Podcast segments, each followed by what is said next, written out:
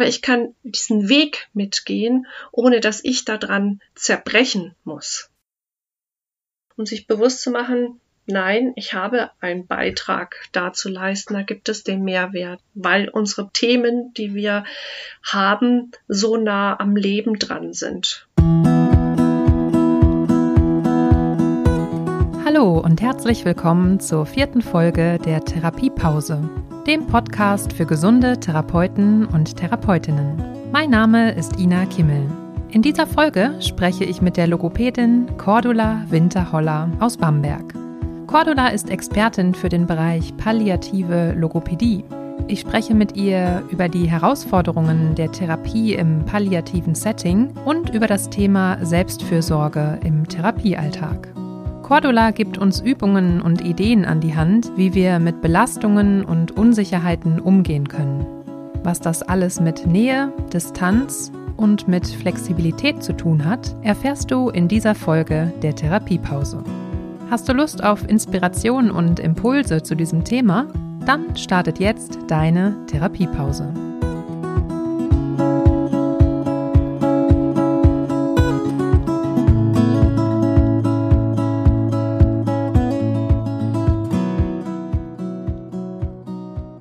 Hallo, liebe Cordula. Ich freue mich sehr, dass wir heute gemeinsam unsere Therapiepause verbringen. Schön, dass du da bist. Ja, Ina, ich danke dir für die Einladung und ich bin absolut gespannt, was jetzt kommt. Super, das freut mich. Cordula, vielleicht hast du Lust, dich erstmal für unsere Hörer und Hörerinnen einmal kurz vorzustellen. Wer bist du? Was machst du? Wo wohnst du? Wo bist du gerade? Oh, ich sitze in meinem kleinen Arbeitszimmer in Bamberg und habe einen wunderbaren Blick auf den Michelsberg und sehe ein bisschen die Domspitzen. Und leider ist der Schnee fast weg. So schaut's erstmal hier aus. Ja, ich bin Linguistin und Logopädin, also ich habe ein erstes und ein zweites Leben. Ich habe nämlich erst studiert vor langer, langer Zeit Linguistik, Theaterwissenschaft und Psychologie und bin dann zur Logopädie gekommen und habe meine Ausbildung gemacht. Also ganz anders, als man das heute macht. Ja, mhm. und ich hatte dann die, das große Glück in Erlangen an meiner Berufsfachschule, an der ich auch groß geworden bin, logopädisch, dann den Fachbereich Dysphagie aufzubauen und habe ganz schnell mit Menschen zu tun äh, gehabt, die neuromuskuläre Erkrankungen haben. Und damit war klar, also ich war auch sehr Schlaganfall getriggert und ähm, dass hier einfach all das, was ich mal gelernt habe, nicht so funktioniert und habe da schon angefangen, an diesem Konzept der palliativen Logopädie zu arbeiten. Und meine Kolleginnen haben dann damals gesagt, so, das machst du mal ein Seminar. Und dann habe ich ein Seminar draus gemacht. Und ja, und so habe ich mich einfach in dieses Thema immer weiter reingearbeitet. Und mhm. aktuell habe ich zwei Stellen. Also ich arbeite in einer Bamberger Praxis und baue noch gleichzeitig in Nürnberg da bin ich eigentlich immer Montag und Dienstag, das Netzwerk Schluckstörungen auf mit der Professor Maria Schuster. Wir kennen uns noch aus Erlanger Zeiten. Und hier ist wirklich das Thema der Dysphagien mit allem, was dazu gehört, im Fokus. Okay, spannend. Also schon eine ganze Menge Erfahrungen, die du da mit dir bringst. Und jetzt weiß ich ja, habe ich äh, gesehen, dass du im Dezember drei Bände veröffentlicht hast, auch im Springer Verlag zum Thema palliative Logopädie. Ist das jetzt so eine Zusammenfassung, sage ich mal, deiner ganzen Erfahrungen der, der letzten Jahre oder wie würdest du das sagen? Ja, ich glaube, da habe ich den Sack mal für mich zugemacht. Okay. ja, und weil du jetzt so schön sagst, drei Bände, eigentlich ist, äh, liegt da so eine Anekdote dahinter, weil ich keine disziplinierte Schreiberin bin. Und mhm. als dieses Projekt gestartet war, hatte die Lektorin auch gesagt, na, ich brauche zwei Wochen, weil ich ja schon die ganze Zeit Skripte geschrieben habe. Und dann habe ich mir zwei Wochen Schreiburlaub genommen und habe in diesen zwei Wochen ganz viel recherchiert nochmal und war in der UB und habe mich total jung und studentisch gefühlt. Hatte keinen Satz geschrieben und war total mhm. frustriert. Und dann mhm. habe ich immer mal wieder geschrieben. Und dann kam Corona und dann habe ich gedacht, nee, also vielleicht ist es auch, soll ich ganz aufhören mit dem Thema? Und dann kam ja das Thema Hygiene für mich nochmal. Und Dann rief die Lektorin an und hat gesagt, na, wollen Sie nicht wieder weitermachen? Da habe ich gesagt, okay, ich pack's jetzt nochmal. Und mhm. dann hatte ich Urlaub und drei Tage, ich weiß nicht, ob du dieses Gefühl kennst, wenn man sich nicht duscht, nicht duschen muss, im Schlafanzug mhm. bleibt, mhm. sich von Kaffee und ich weiß nicht was ernährt. Und dann konnte ich so richtig eintauchen und habe festgestellt, ich bin mit dem, was ich die ganze Zeit geschrieben habe, so drüber geschossen über das Format. Mhm. Und dann musste ich mich entscheiden und habe gedacht, okay, ich frage jetzt den Verlag, ob man einfach zwei Teile machen kann. Das hatte sich auch thematisch irgendwie dann so ergeben. Und ja. der Verlag war damit einverstanden. Und dann habe ich das noch vor dem Urlaub ein Band abgegeben und dachte, nach dem Urlaub mache ich meinen anderen Band fertig. Und dann habe ich festgestellt, ich liege immer noch drüber mit meiner Zeichenanzahl und mhm. da habe ich dann eine schlaflose Nacht gehabt und habe gedacht, Mensch, hau ich jetzt was raus? Und dann dachte ich, nee, also raushauen möchte ich nichts, weil wenn jetzt jemand sagt, hey, das hast du vergessen, das hast du vergessen, da hättest du auch noch was schreiben können, dann kann ich sagen, okay, ja, kann man im nächsten Schritt. Aber mhm. wenn ich hätte was rausnehmen müssen, was mir, was aber ursprünglich angedacht war, das hätte mir nicht gut gefallen. Und dann haben wir ja. uns geeinigt und haben gesagt, okay, in dem Format sind das eben drei Bände. So kam es mhm. zu drei. Okay. Ja, denn ich dachte auch, Mann, oh Mann, also da äh, hatte jemand im Corona-Jahr 2020 viele vielleicht unerwartete Zeitreserven. Aber äh, klar, es ist logisch. Ich glaube, du hast auch irgendwo geschrieben, es ist jetzt nicht mal eben so dir zugeflogen und äh, vor allem ist es ja eben auch eine Basis von vielen Jahren Erfahrung und Recherche wahrscheinlich schon, die da mit drin steckt. Ne? Ja. Ja. Was würdest du sagen, was ist überhaupt palliative Logopädie? Also vielleicht gibt es auch Leute, die dieses, diesen Begriff bisher noch nie gehört haben, diese Bezeichnung. Ich selber bin in dem Bereich auch gar nicht tätig. Also kannst du da eine Beschreibung geben, worum geht es bei dem Thema überhaupt? Bei dem Thema geht es darum, dass wir auch, wenn wir auf unser Klientel schauen, auf die Menschen, die wir behandeln, dann sind es auch Menschen, die von, die betroffen sind von schwersten Erkrankungen. Ja, und auch den Tod, ja, doch in Aussicht gestellt bekommen haben durch ihre Diagnose. Und auf der anderen Seite kennen wir in der Logopädie den Schlaganfallpatienten. Wir kennen die Kinder mit ihren Konsonanten, die sie nicht sprechen können. Und jetzt zu sagen, hey, da gibt's ein anderes Thema und über dieses Thema haben wir noch nicht verhandelt. Und wenn das so ist, dann schaue ich immer, welche Grundlagenpapiere gibt es dazu und müssen wir uns einen Platz dort selber verschaffen oder gibt es diesen Platz eigentlich schon und wir haben ihn noch nicht eingenommen mhm. in der Versorgung. Und die WHO hat eben diesen Palliativbegriff sehr groß gefasst. Weil wenn ich jetzt sage, ich arbeite im Palliativbereich, dann denken immer alle, oh, das sind die Menschen, die ganz kurz vorm Sterben sind. Und dann muss man sagen, nein, nein, die WHO hat gesagt, schwerst kranke Menschen und äh, vom Sterben eben bedroht oder beziehungsweise dass eben der Tod äh, mit der Diagnose letztendlich schon quasi einhergeht. Und dass mhm. es nicht nur den Patienten betrifft, den wir uns anschauen, sondern auch wirklich die Angehörigen. Also die Angehörigen bekommen in dem Kontext auch nochmal ein ganz besonderen Fokus. Und ich hatte mir dann wirklich lange überlegt, weil es gab ja auch schon Veröffentlichungen zu dem Thema, also Arbeiten in palliativen Settings oder Logopädie in palliativen Settings. Und ich habe gesagt, das ist mir eigentlich zu wenig. Also wir gehen mhm. nicht mit der ganzen Logopädie dort rein, weil dann wären wir wahrscheinlich auch nicht erkannt von diesem Palliativ-Setting, sondern wir müssen sagen, palliative Logopädie und dann kann auch die Palliativmedizin und die Palliativ Care letztendlich auch mit uns etwas anfangen und weiß, aha, die ticken in diesen übergeordneten Themen so ähnlich oder genauso wie wir. Mhm. Was sind dann so ganz konkret, vielleicht kannst du so ein paar Praxisbeispiele nennen, Aufgaben eines Logopäden, einer Logopädin im palliativen Setting? Ist das richtig, wenn ich das jetzt so nenne? Ja, kannst du so nennen. Mhm. Also Aufgaben, die unterscheiden sich nicht. Also unsere Handlungsfelder, die bleiben ja bestehen. Also das Thema Essen, Trinken bleibt und das Thema der Kommunikation bleibt und das Thema der Mundpflege auch nochmal in einem vielleicht anderen, mit einer anderen Perspektive. Mhm. Aber was sich verändert, ist, dass die Situation, die wir dort antreffen, ich finde es immer sehr konzentriert weil es mhm. ja wirklich mit den großen Fragen einhergeht und in dem Moment kommen wir ja auch selber an unsere eigenen Grenzen. Also mhm. da machst du jetzt schon auf und kannst sagen, okay, wir müssen uns Gedanken machen zum Thema, wie gehen wir mit uns in diesem Setting um?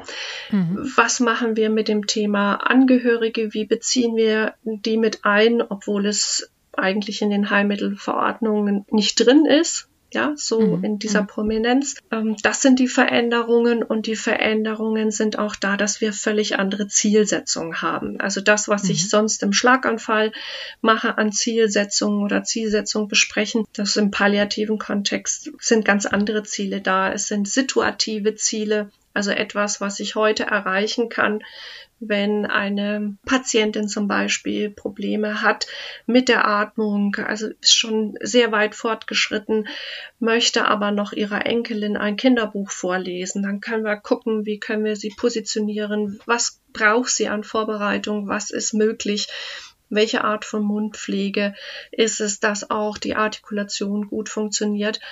Und sie schafft das, aber wir haben nicht den Anspruch, dass sie es am nächsten Tag wieder schafft. Mhm. Ja, also diese, diese Situation, dieses Gucken, was ist jetzt? Und zu sagen, und was nächste Woche ist, das wissen wir nicht. Aber was jetzt ist, und das ist sehr alltagsbezogen und ganz konkret am Alltag. Und klingt auch extrem bedürfnisorientiert. Das Bedürfnis eines Patienten, einer Patientin kann ja von einem zum anderen Tag auch sich komplett ändern. Also da Völlig. ist eine riesige Flexibilität, glaube ja. ich, dann auch gefragt. Ne? Ja. Und nicht mit einem festen Programm in das Heim, in die Klinik äh, mhm. zu gehen, sondern eben zu schauen, was ist heute Thema, was können wir tun. Genau. Mhm. Genau, und diese Orientierung, also du hast gesagt Flexibilität und ich glaube, wir verwechseln manchmal die Flexibilität mit einer Beliebigkeit. Also das mhm. ist vielleicht auch etwas, was uns dann vorgeworfen wird, wo es dann heißt, naja, das ist ja hier nicht mehr professionell oder wo gibt's die Studien dazu? Um mhm. zu sagen, nein, flexibel bedeutet, ich bin an den Bedürfnissen dran, aber das hat keine Beliebigkeit, sondern ich bleibe auch in meinem Handlungsfeld und mit meinem professionellen Wissen, was ich zu diesen Themen auch beizutragen habe. Mhm. Jetzt hast du gerade schon genannt, dass es für den Therapeuten, die Therapeutin selbst eine große Veränderung ist, auf einmal in so einem Setting zu arbeiten. Kannst du da mal Beispiele nennen? Was sind mögliche Hindernisse? Was sind vielleicht auch Gefahren für Therapeuten in diesem Setting? Was kann passieren? Also passieren kann, dass du zum Familienmitglied wirst. Mhm weil das Abgrenzen vielleicht nicht gelungen ist und nicht abgrenzen in einer also nicht missverstehen, als ich ziehe da meinen Teflonmantel an und ich gehe da rein und ich habe so eine professionelle Distanz und da gehe ich wieder raus. Das ist es nicht, sondern es ist die professionelle Nähe, die wir haben und trotzdem behalte ich meine Geschichte für mich und die Geschichte der anderen für die anderen. Und die große Herausforderung ist immer wieder zu gucken, wie verändert sich das Umfeld und welche Rolle nehme ich da ein? Und wenn ich dann merke, ich äh, nachher sagt mir der Patient oder die Ehefrau, sie sind nur noch die einzige, die uns besuchen kommt, dann weiß ich, hm. da habe ich nicht gut aufgepasst, da habe ich weder auf mich gut aufgepasst noch auf die anderen, weil ich kann mich auch mal dem Gedanken auseinandersetzen, dass ich vielleicht auch mal verhindere, Kontakte mhm. verhindere. Mhm. Werden solche Themen im palliativen Setting innerhalb von Teambesprechungen oder so aufgegriffen? Das weiß ich jetzt nicht. Kannst du da mal Einblick gewähren? Oder ist man da eher ähm, so auf sich allein gestellt? Geht vielleicht, ich stelle mir jetzt gerade mal vor, einen Hausbesuch äh, in ein Heim, habe dann da dieses Szenario, was du gerade beschrieben hast, und gehe zurück in meine Praxis, wo vielleicht niemand anders was mit dem Thema am Hut hat. Vielleicht spreche ich zwischen Tür und Angel nochmal mit einer Kollegin, aber weißt du, findet das in der Institution selber, in der ich jetzt die Therapie mache, findet das da Gehör? Das ist ganz unterschiedlich. Also weil mhm. ja alle, je nachdem wie groß dein Team ist, hat ja jeder seine Themen. Ja, wenn mhm. du mit mhm. Kindern zu tun hast, hast du das Thema auch mit Eltern oder da gibt es vielleicht auch ganz große Themen, ja, Verdacht auf Kindesmisshandlung. Also jeder bringt so seine großen ja. Themen mit. Ich kann nicht sagen, der eine hat das große Thema in der mhm. Hand. Ähm, was ich aber erlebe, wenn Kolleginnen, wenn ich die in der Fortbildung habe oder sie hinterher nochmal eine Supervision oder irgendeinen fachlichen Rat brauche, dann ist es genau dieses Thema, dass sie sagen, ich komme mit meinem Thema, was ich dort erlebe, in dem Team nicht an. Mhm. Und ich sage, das ist nicht so schlimm, wenn du dort nicht ankommst, aber welches Netzwerk hast du ansonsten? Also dass eben geguckt wird, ich brauche da etwas. Und wenn es im Team, die wissen um mich, ja, und die wissen, dass ich gut für mich sorge und ich kann da erzählen, aber dieses Team hat ja auch noch andere Themen, aber dass ich genau gucken kann, sagen kann, aber das sind Sachen, die haben nichts mit Organisation zu tun, was die Führung vielleicht regeln muss in, für das Heim und so, sondern das ist mein originäres, wie gehe ich damit um, wie kann ich mich abgrenzen, wie sorge ich für mich wie kann ich gut so einen progredienten Prozess begleiten? Das ist etwas, wo ich immer sage, macht euch Netzwerke, schafft euch Netzwerke, guckt, dass ihr dort in einen vielleicht auch interprofessionellen Austausch kommt. Also zu schauen, mhm. der Physiotherapeutin, der Ergotherapeutin geht es genauso wie mir und zu wissen, aha, und wie gehen wir jetzt damit um? Okay, also Schritt eins wäre im Prinzip erstmal sich auch vielleicht einzugestehen, dass da diese großen oder auch vielleicht an manchen Tagen nur kleineren Themen sind, die ich aber dann mit mir rumschleppe, die sich ja vielleicht nicht von alleine auflösen. Also und dann offen, habe ich rausgehört, offen auf andere zuzugehen, wo ich denke, dass ich mit denen ganz gut mich vernetzen könnte, die vielleicht ähnliche Herausforderungen haben, wenn das vielleicht im eigenen Team jetzt in der Praxis nicht möglich ist. Aber gibt es ja noch andere Möglichkeiten, wie du schon genannt hast. Supervision und ähm, Fortbildung hast du auch gerade genannt. Was ist daran so das Besondere oder das Wichtige auch? Ich glaube, Fortbildungen sind immer dann wichtig, wenn ich sage, ähm, oder tragen dazu bei, dass ich wieder open-minded werde. Dass ich mhm. einerseits vielleicht erkenne, oh, die anderen haben genau die gleichen Probleme, ich bin mal nicht alleine hier. Mhm. Und die Neugierde darauf, wie gehen andere mit diesem Thema um. Mhm. Und dann diese Vernetzung miteinander, das und untereinander zu sagen, Mensch, du arbeitest auch in so einem Kontext, ich auch. Lass uns doch, was weiß ich, einmal im Monat einen Austausch finden. Und das kann ich ja sehr ja. niederschwellig machen. Ja, und kann sagen, da mache ich jetzt mal eine kollegiale kleine Gruppe auf und wir geben mhm. uns eine Form. Das finde ich immer sehr wichtig, dass es da eine Form gibt, einen Ablauf, wie das zu gestalten ist, damit es eben nicht in dieses oh, diese hohe Einladung vielleicht auch zu jammern, das hat schon auch mal seinen Platz. Das muss auch schon mal sein. Mhm. Dass ich so, mhm. oh, ich weiß jetzt gar nicht mehr, wie ich hier so weiterkomme, ja. Und dann ist es aber hilfreich, dann zu sagen, okay, dann lass uns doch einfach mal zusammen angucken, was geht's mhm. hier eigentlich, ne? Was ist ja. es, ja? Was trifft dich gerade im Moment? Was, in was gehst du da in Resonanz? Und mhm. deswegen finde ich diese Gruppe so hilfreich, zum Beispiel. Mhm.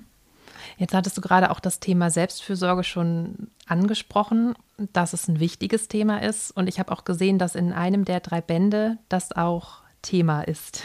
Jetzt weiß ich noch, dass du zusätzlich Resilienzcoach bist. Inwiefern oder was würdest du Leuten mit auf den Weg geben, die jetzt vielleicht auch hin und wieder mal in, in diesem Setting der palliativen Arbeit therapieren? Was würdest du denen mitgeben? Was sind so deine vielleicht auch persönlichen Erfahrungen? Was hilft dir? Muss ja nicht heißen, dass es anderen auch so hilft, mhm. aber ähm, mal so, um so eine kleine Inspiration vielleicht zu geben. Mhm. Also mir hilft sehr, wenn ich meine Belastungswaage habe. Also mhm. du kannst dir das so richtig vorstellen als Waage und dann schreibe ich mir Zettel auf, äh, wo ich draufschreibe für mich, was belastet mich jetzt gerade an einer Situation sehr. Also wenn ich aus einer Therapie rausgehe, vielleicht im palliativen Kontext oder aus ethischen Fallbesprechungen und ich merke, oh, das hat irgendwie hier so eine Schwere und ich krieg die nicht mehr weg. Und dann setze mhm. ich mich hin und schreibe mir auf Zettelchen immer auf und sage, was ist es? Was war es, ähm, das Setting, hat mich irgendjemand gestört, gab es irgendeine Aussage, habe ich mich, habe ich das als Angriff empfunden.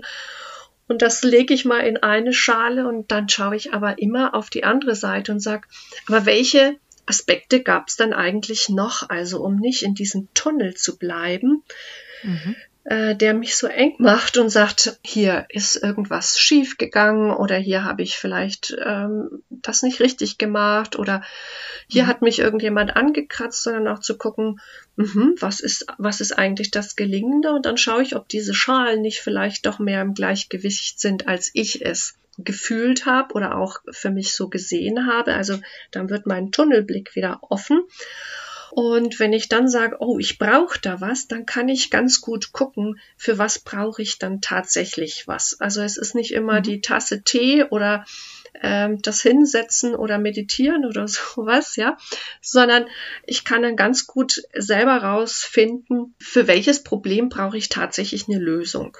Ja, mhm. habe ich vielleicht einen Konflikt mit diesem Moderator von einer ethischen Fallkonferenz, den ich jetzt schon öfter hatte und wo ich so merke, nee, also den Umgang, das möchte ich so nicht, dann muss ich das mhm. dort klären. Mhm. Und so komme ich immer mit meiner kleinen Belastungswaage ganz gut zurecht. Ja, das ist ein tolles Bild. Man sieht das jetzt natürlich im Podcast nicht, aber du hast das gerade auch mit deinen Händen sehr schön äh, dargestellt. Ich glaube, das ist ein gutes Tool, das ja, wir jetzt einfach mal so mitgeben können. Und jede, die mag, kann es mal ausprobieren.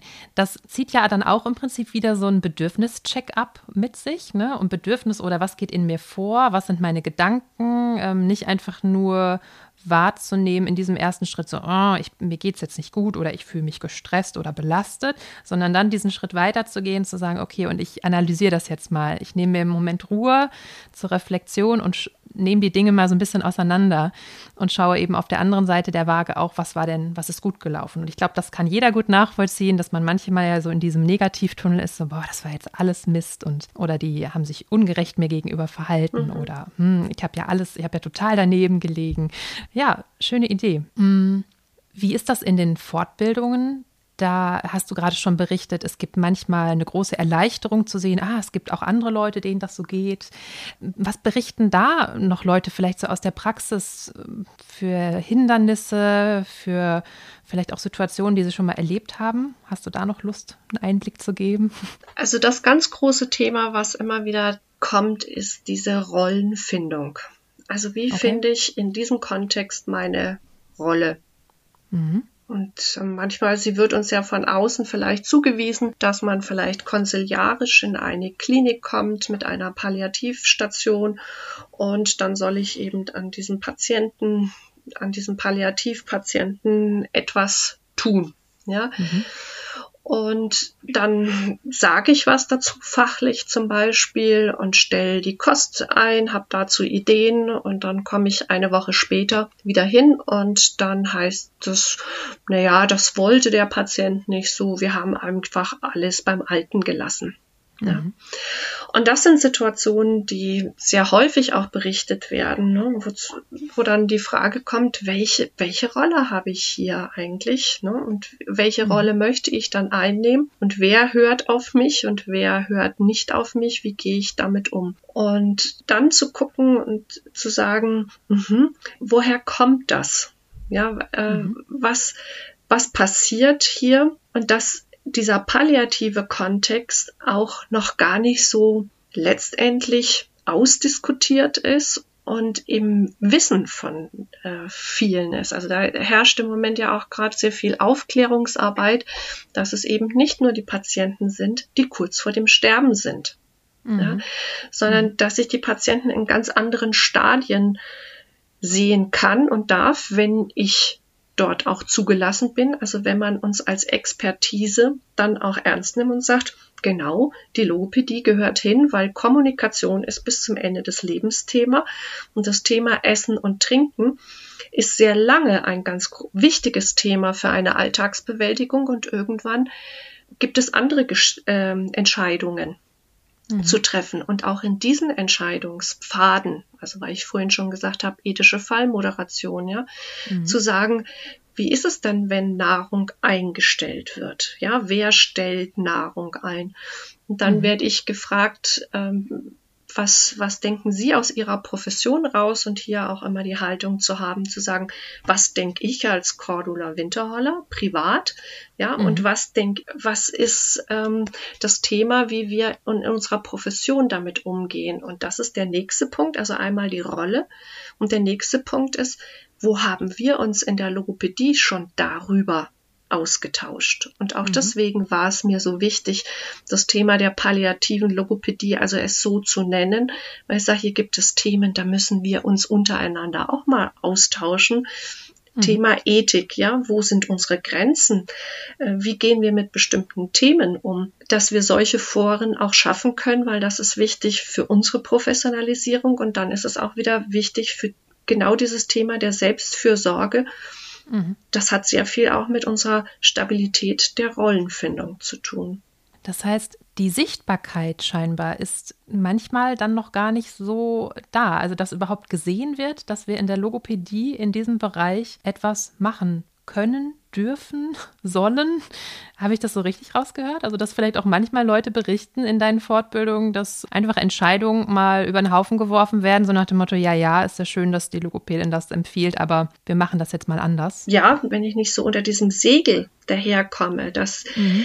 klar ist, ich weiß um die Geschehnisse dort fachlich. Ja, ich weiß, mhm was die WHO dazu sagt. Ich weiß, welche Themen dazu gehören, dass das eben die Selbstfürsorge, Spiritualität, dass da noch so viele andere Kernthemen dazukommen. Dann sind wir von der Logopädie eigentlich immer noch sehr Schlaganfall besetzt. Und das mhm. ist auch etwas, ähm, was die Rückmeldung dann ganz häufig ist, dass es heißt, naja, Sie wissen doch aber, hier kann man doch nichts mehr trainieren.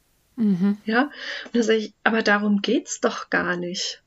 Ja. Okay, das heißt, es scheint so ein bisschen das Bild im Kopf zu sein, die, die Logopäden sind die, die dann am, am Krankenbett stehen und trainieren, damit das Sprechen leichter fällt, die genau, Wortfindung etc. Genau. Das ist so ein bisschen in den Köpfen vieler vielleicht drin. Das heißt, Vernetzung innerhalb des Berufszweiges, Austausch, klares Besprechen, was sind überhaupt, was sollen überhaupt unsere Aufgaben sein, was ist mhm. überhaupt unser Selbstverständnis und dann, ich glaube, aus einem neuen Selbstbewusstsein vielleicht raus, auch einer neuen Klarheit heraus, anders auftreten zu können. So habe ich jetzt deine Sachen so ein bisschen zusammengefasst für mich und auch innerhalb eines professionellen Teams dann auch gleichberechtigt dort mitwirken zu können. Ja, also mir gefällt sehr gut, was du jetzt gerade gesagt hast mit dem Selbstbewusstsein und der Klarheit. Mhm. Genau das, äh, das äh, sind die Themen. Selbstbewusst mhm. zu sagen, ich habe hier eine Rolle, das sind meine fachlichen Anliegen und ich weiß um die Situation, um die es hier geht. Und ich mhm. kann völlig abstrahieren beim Schlaganfall agiere ich so und in mhm. einem anderen Kontext so. Und das müssen aber auch die anderen sehen. Und die werden es ja. nur sehen, wenn wir es auch benennen. Mhm. Das heißt, ein bisschen gibt es da noch zu tun oder auch ein bisschen mehr. Aber es ist ja, ja, allein jetzt so ein Gespräch heute, da mal äh, drüber zu sprechen, zu zeigen, was sind noch die Aufgaben, was, was hast du auch schon geleistet, was haben andere schon geleistet. Ähm, ganz spannendes und wichtiges Thema, denke ich. Ähm, können wir vielleicht noch mal in den Bereich Selbstfürsorge gehen. Ich habe in, in einem ganz kleinen Ausschnitt von deinem Buch den Begriff gelesen, professionelle Nähe. Kannst du dazu was sagen? Was ist denn professionelle Nähe? Sonst äh, höre ich immer professionelle Distanz. Also man darf sich ja da nicht so reinziehen lassen und man muss eine professionelle Distanz zum Patienten und zu dem ganzen Thema aufrechterhalten. Was ist denn jetzt da der Unterschied? Also warum professionelle Nähe? Ja. Was ist das? Also ich bin auch ähm, so groß geworden, ähm, unter diesem Label die professionelle Distanz zu bewahren. Ja? Aber was ist denn die professionelle Distanz? Also äh, haben wir wirklich dann so einen äh, Regenmantel um und wir gehen dann da so rein und da perlt dann alles ab ich glaube, das ist so noch so diese Idee der, dieses Perfekten. Ich gestalte einen perfekten Kontakt und der gelingt mir nur, wenn ich so diese Distanz habe. Aber mhm. wenn ich eine Distanz halte, eine, ich sag jetzt mal den Regenmantel, weil der, mhm. das Bild gerade so präsent ist, dann lasse ich ja nichts ran. Aber gleichzeitig habe ich ja auch noch das Thema der Empathie. Ja, mhm. dass ich ja sehe auf der anderen Seite und, und auch für mich in Resonanz gehe und merke, da gibt es ganz, ganz große Themen bei dem anderen. Mhm. Ja, und sollen die jetzt einfach alle abprallen. Und das ist so ein hehres Ziel, in, ähm, wo wir sagen, wir haben es ja nie richtig definiert oder wie sollen wir es dann leben? Was bedeutet das? Und das andere ist aber, was Patienten ja auch, und da gibt es schöne Studien auch drüber, die sagen, wenn ich die Nähe spüre von meinem Therapeuten, also diese wirklich das in Beziehung gehen, Mhm. dann kann ich ja auch gut mitgehen, wenn ich in Beziehung bin. Und wenn ich diese professionelle Nähe habe, dass ich sage, ich kann da mitgehen, aber ich vermische meine Geschichte nicht mit der Geschichte des anderen. Einfach auch, mhm. das hat ja auch mit Respekt zu tun. Die Trauer des anderen ist nicht meine Trauer, aber ich kann diesen Weg mitgehen, ohne dass ich daran zerbrechen muss. Und ich mhm. glaube, das ist die große Sorge, wenn ich jetzt plötzlich mit Nähe daherkomme, ne, dass man sagt, oh Gott, und dann spüre ich das alles. Und dann sage ich, nein, das ist genau das Gegenteil. Ich kann es wahrnehmen und kann sagen, boah, das ist hier eine harte Situation. Mhm. Und was kann ich jetzt tun? Was ist jetzt der Mehrwert von der Logopädie zum Beispiel? Was kann ich jetzt ganz konkret für den Alltag tun? Und mhm. damit bin ich in einem gemeinsamen Tun.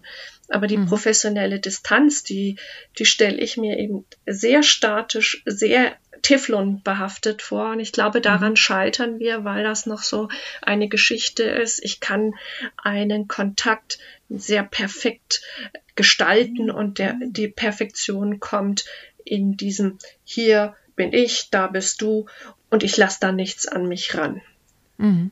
Ja, spannend. Ich höre so viele Dinge aus meiner ganzen Resilienzforschung, sag ich mal. Also ich beschäftige mich ja intensiv mit dem Thema und da gibt es immer auch in der Fortbildung, die ich zum Thema Resilienz gebe, gebe ich so das Beispiel dieses Begriffs Stressresistenz. Also ich möchte gerne komplett stressresistent sein. Und dann sage ich immer, das geht aber nicht. Also wir können uns auch da wieder diesen, dieses Cape nicht umhängen und sagen, ja, Stress mit mir gar nicht mehr. Ich bin in allen Lebenslagen nur noch tiefenentspannt. Das ist nicht realistisch. Genauso wie es nicht realistisch ist, dass mich eine Krise ähm, mal umhaut. Na, also dass dass meine Herausforderung ansteht oder dass mich vielleicht auch einfach ein Thema eines Patienten mal mitnimmt. Also das komplett abprallen zu lassen, denke ich mal, ist nicht gesund. Vor allem, wenn wir jetzt auch mhm. mal über das Thema Therapeutengesundheit sprechen, ist das sicherlich ein Ansatz, der auf Dauer auch nicht gesund ist. Dahingegen, dieses Bild zu sagen, ich lasse da eine Nähe zu, das, da denke ich direkt so an diese Flexibilität, die die Resilienz ja auch mit sich bringt. Also ich reagiere auf etwas, was da auf mich zukommt. Ich reagiere auf eine Krise. Ich reagiere aktiv auf eine Herausforderung, auf eine Geschichte, die mir ein Patient erzählt und die mich wirklich anrührt, die mich vielleicht auch mal zum Weinen bringt, die mich die ich auch mal mit nach Hause nehme. Das nehme ich wahr. Ich lasse das nicht an mir abprallen, ich nehme das wahr und schaue, okay, was brauche ich denn jetzt? Brauche ich Unterstützung?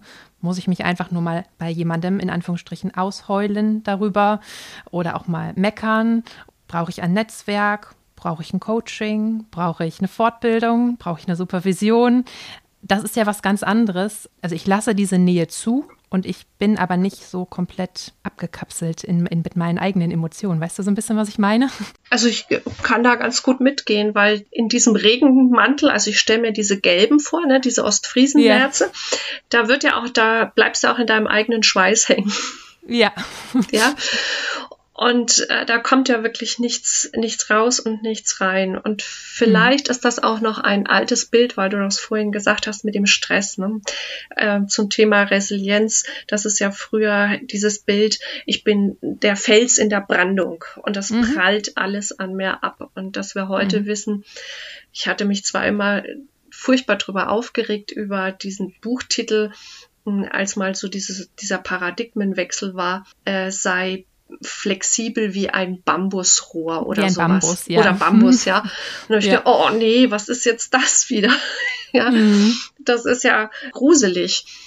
Mhm. Ähm, aber letztendlich zeigt es uns, dass wir ein ganz anderes Bild bekommen haben zum Thema äh, Stress und zum Thema Resilienz und dass es eben nicht mehr dieses harte ist, ja, mhm. und ich halte dagegen und komme da, was da wolle, ja, und das prallt an mir ab, sondern mhm. dass es dieses Mitgehen ist und wohl wissend, das ist meins und das ist deins und da gibt es einen Raum, der zwischen uns ist und den gilt es zu gestalten.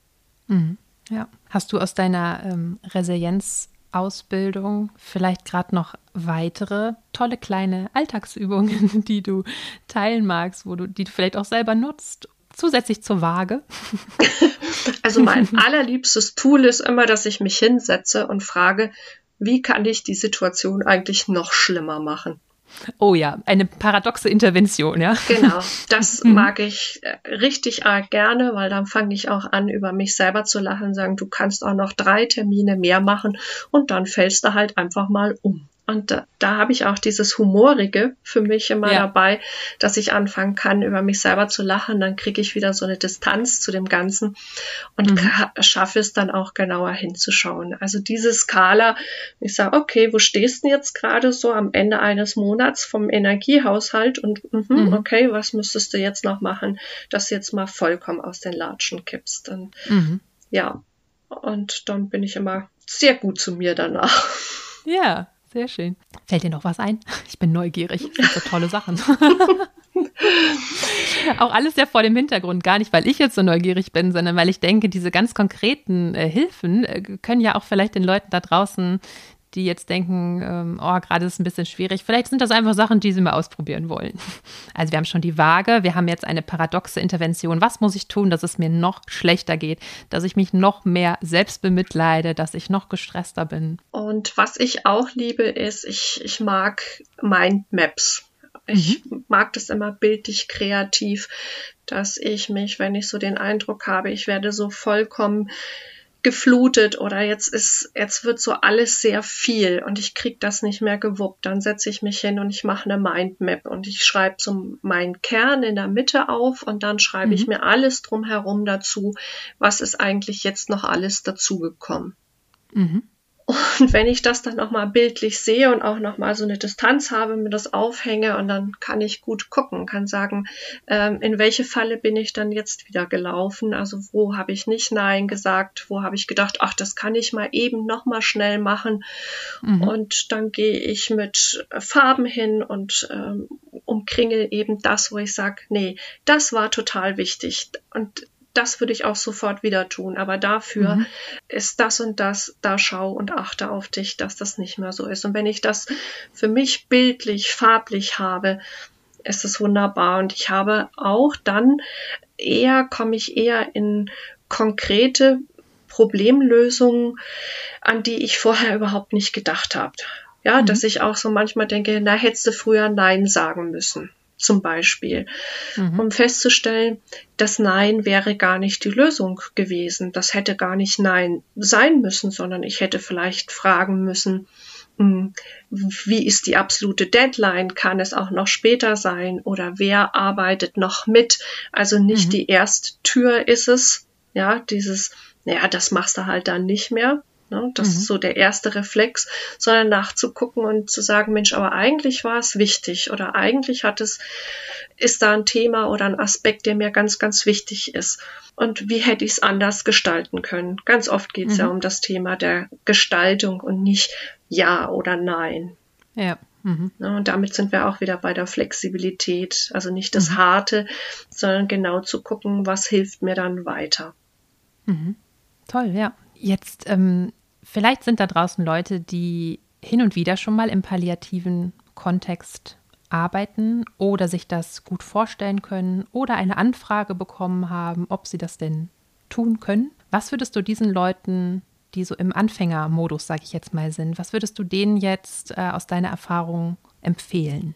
Ich ähm, glaube, das ist ganz wichtig. Also erstmal auf alle Fälle Ja sagen. okay. ja, also wenn nicht irgendwas anderes dagegen spricht und man wirklich die Neugierde hat und sagt, ich öffne mich für diesen Bereich, mhm. ja, also das setze ich jetzt mal voraus, ja. Mm, und dieses Ja, wirklich dieses Ja sagen, keine Angst haben, da kann ich nichts, ich kann nichts falsch machen, weil ich mhm. habe andere Mitspieler. Also relativ schnell gucken, wer ist denn mein Netzwerk, mit wem habe ich es zu tun. Mhm. Und es ist hilfreich, mal selber für sich zu reflektieren, wie gehe ich dann mit dem Thema Abschied um. Dann mhm. das ist, das ist ein Thema, mit dem gehen wir in Resonanz. Also das ist wirklich etwas und das heißt nicht unbedingt sofort das Thema Tod. Also wir verbinden ja dann immer sofort das Thema Tod und wie gehen wir mit Tod um und so. Und das mhm. ist immer sehr groß dann. Aber letztendlich haben wir alle eine Abschiedsbiografie.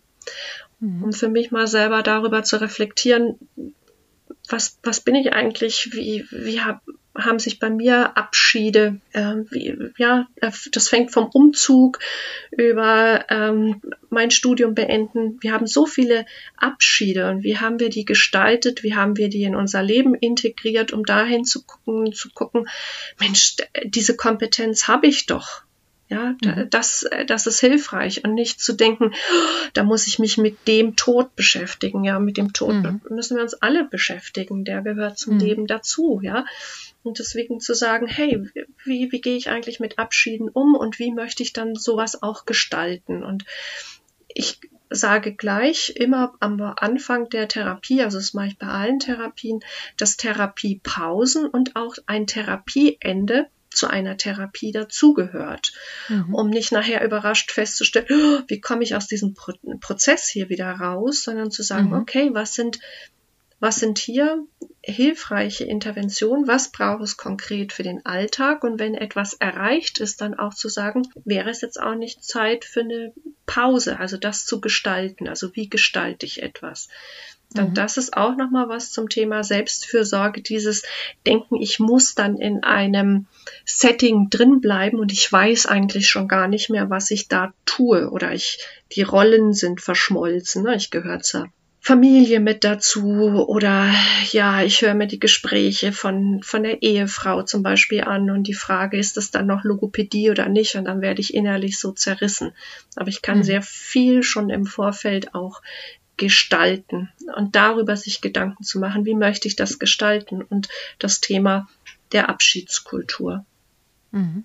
Ja, also das kann ich mir gut vorstellen. Ich glaube, auch da, das erfordert ja vielleicht auch so ein bisschen Mut, sich selber mal zuzuhören und zu überlegen, was geht denn da jetzt eigentlich gerade in mir vor und nicht einfach nur, ich sage jetzt mal ganz platt, die, diese Neuanmeldung zu bekommen. Vielleicht hat eine Pflegerin angerufen, mich dort einbestellt, ich gehe dahin und ähm, mache mir im Prinzip vorher keine Gedanken. Das ist deiner Meinung nach schon ein wichtiger Punkt, mal so grob vorher schon zu reflektieren, wie stehe ich zu diesem ganzen Thema, was mhm. habe ich auch für ein Wissen vielleicht, was fehlt mir vielleicht auch noch von Wissen, denke ich gerade mal so spontan, so ein bisschen schon mal so ein paar Szenarien vielleicht im Kopf zu haben. Und dann aber klingt es so ein bisschen nach der Kunst, dann im Moment zu sein und zu schauen, was ist hier gerade überhaupt nötig, was ist mein Bedürfnis, was ist das Bedürfnis meines Gegenübers und nicht mit einem allzu strikten Plan reinzugehen, der jetzt nicht bedeutet, ich habe keinen Plan, sondern ich reagiere auf das, was mir begegnet. Sortiere ich das so richtig ein oder? Ja, also du hast einen ganz wichtigen Aspekt gesagt und das ist eben dieser Aspekt, wo ich jetzt viele Worte für gebraucht habe. Du hast es auf den Punkt gebracht. Das ist nämlich das Thema der Haltung. Ja, mhm. also welche Haltung habe ich, wenn ich da hingehe? Also ist es, mhm. ist es ein Szenario, weil vielleicht das Thema Tod, Angst besetzt ist, ja, also weil mhm. ich gerade gleich an das Ende denke oder ähm, dass ich den vielleicht die Haltung habe, Mensch, da kann ich vielleicht sowieso nicht so viel tun, ja, mhm. und sich bewusst zu machen, Nein, ich habe einen Beitrag da zu leisten, da gibt es den Mehrwert, weil mhm. unsere Themen, die wir haben, so nah am Leben dran sind.